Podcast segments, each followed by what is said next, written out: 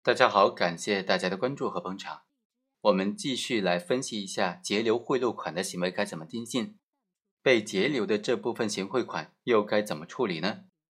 首先呢，今天和大家来分析一下截留贿赂款的行为，它有哪些类型，以及相应类型的这个处理的模式、处理的方法。我们认为啊，对于这种结贿的行为呢，不能一概而论，都定罪或者都不定罪，它不能够一刀切。因为存在着财产犯罪的情况之下呢，法益侵害的手段就决定了犯罪的性质。在通常情况之下，在行为人使用诈骗的手段、使用欺骗的手段，直接的占有了他人财物、他人贿赂款的情况之下，就应当定性为诈骗罪。反之说，如果行为人对于合法持有的财物据为己有，那么就由这种合法的持有变成非法据为己有。这种情况就应当构成侵占罪了。好，我们先来看第一种结贿行为的类型：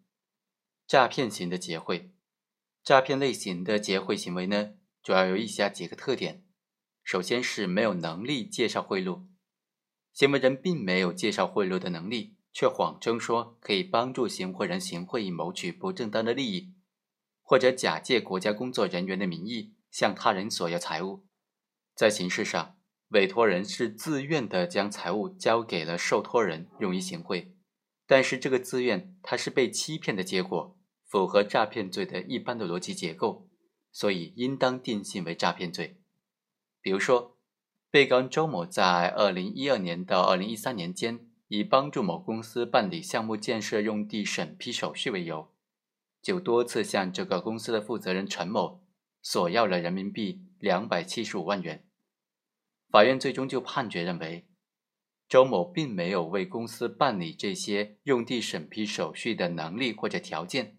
多次以此为由向被害人索要钱财，并且将钱款用于个人消费或者投资，或者挥霍掉了，那么他的行为就应当定性为诈骗罪。另外啊，还有另外一种类型的案件，在买官卖官的这种腐败案件当中呢，行为人谎称说认识组织部门的某个高官。可以为委托人调动提拔提供帮助，委托人就信以为真，将款项交给了行贿人用于行贿。在这种情况之下，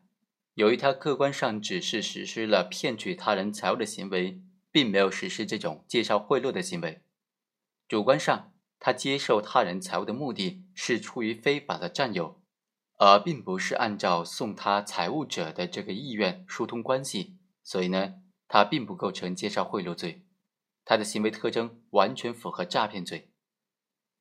第二个特点呢是不打算也没有确实的实施介绍贿赂的行为。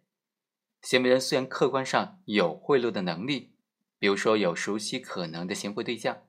但是他并不打算也没有切实的实施相关的请托行为，却对委托人谎称说已经行贿了，所以呢由此来占有请托人的财物。这种行为也应当定性为诈骗犯罪。比如说，汪某因为聚众斗殴被公安机关依法拘留了，汪某的妻子就找到当过公安局领导驾驶员的姜某，请姜某来帮忙打点关系，以达到让汪某被判缓刑或者是免于刑事处罚的目的。姜某就提出说要二十万元的费用来打点，最差的结果呢，肯定是缓刑。王某的妻子就给予了姜某二十万元，但是实际上，姜某并没有为王某的这一个事情进行打点关系。后来，王某被判了三年零六个月的刑期。案发之后，检察机关就以诈骗罪为名来起诉姜某。姜某的辩护律师说，他收钱是为了跑关系，所以应当构成介绍贿赂罪。法院经过审理就认为，由于姜某收受二十万元钱款呢。收受之后，并没有为汪某的事情行贿过任何款项，他的行为不构成介绍贿赂罪。他侵吞其他人打点款项呢？这种关系款项被侵吞，他应当构成诈骗罪，所以以诈骗罪判处的有期徒刑四年六个月。行为人出于这种非法占有的目的，蒙骗行为人，进而将财物托付给自己进行转交。在行为人并不打算为介绍打点关系的情况之下，这就说明行为人主观上一开始就有通过欺骗的手段占有他人财物的故意。正如有的学者分析指出的，在诈骗不法原因给付财物的情况之下，由于诈骗行为在前，被害人的不法原因在后，被害人不法原因的这种给付行为发生在后面。没有行为人的诈骗行为，就不会有被害人处分财物的行为。所以啊，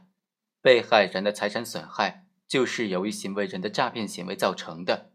这就说明了行为人侵犯了他人的财产权，当然成立这种诈骗犯罪。第三个特点呢是说，没有转交财物，却谎称已经转交了财物。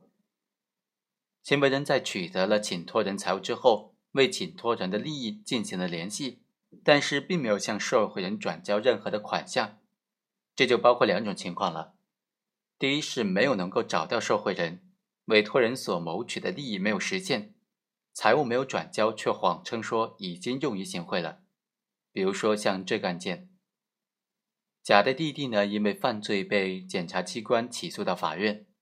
甲就打听到他的一个远房亲戚丙，他关系很多，便请托丙为他的弟弟找人。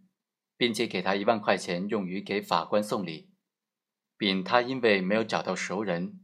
而甲的弟弟呢却又被依法量刑了。甲就认为啊，丙没有办成事情，想要索回这用于送礼的一万块钱，但是丙却谎称说他已经送礼送掉了，所以拒绝返还。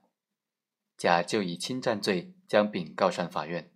法院在审理过程当中存在着两种意见，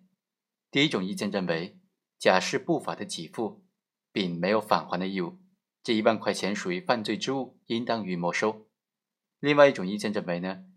丙将甲的委托转交给他人的财物非法据为己有，拒不退还，应当构成侵占罪。最终法院采纳了第一种意见，做出了甲交予丙的这行贿款一万块钱予以没收，他并没有返还的义务。也就是说，在这种情况之下。受托人此时既不构成犯罪，也不具有财产的返还的义务。还有一种情形呢，是说受贿人利用关系实现了请托人的利益，但是这个款项其实并没有按照约定转交给国家工作人员，却仍然对委托人谎称说已经转交了。比如说，有的观点以律师要求当事人支付打点费这个案例为由进行分析，说这个律师以案件需要打点为由。向承办法官需要转送财物为名，收受了受托人的巨额的财物，但实际上呢，一分钱也没有转送出去。案件的处理结果也获得了当事人的认同。这个行为的性质该怎么确定呢？对此，有的观点就认为，如果行贿人把财物交给了介绍贿赂的人，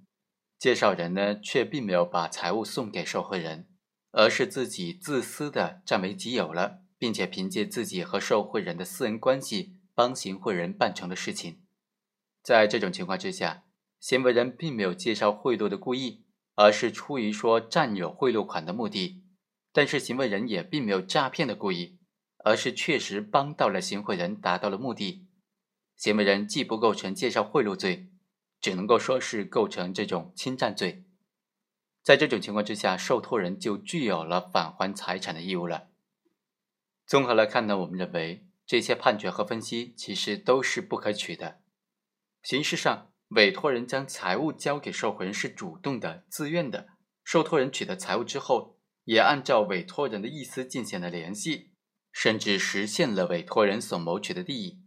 但是，委托人并不是简单的将财物交给行贿人保管，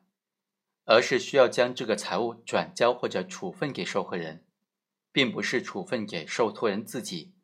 虽然在转交之前，行为人似乎合法的持有这笔财物，但是如果行为人在没有将财物转交给受贿人的时候呢，这笔财物该怎么处分呢？仍应当由委托人决定。受托人只能够根据委托人的意志，受托人就虚构了这种财物已经转交给受贿人的事实，委托人由此呢就失去了相应的处分权。行为人也由此合法的持有变成了非法的占有，所以这也应当定性为是诈骗行为的一种手段。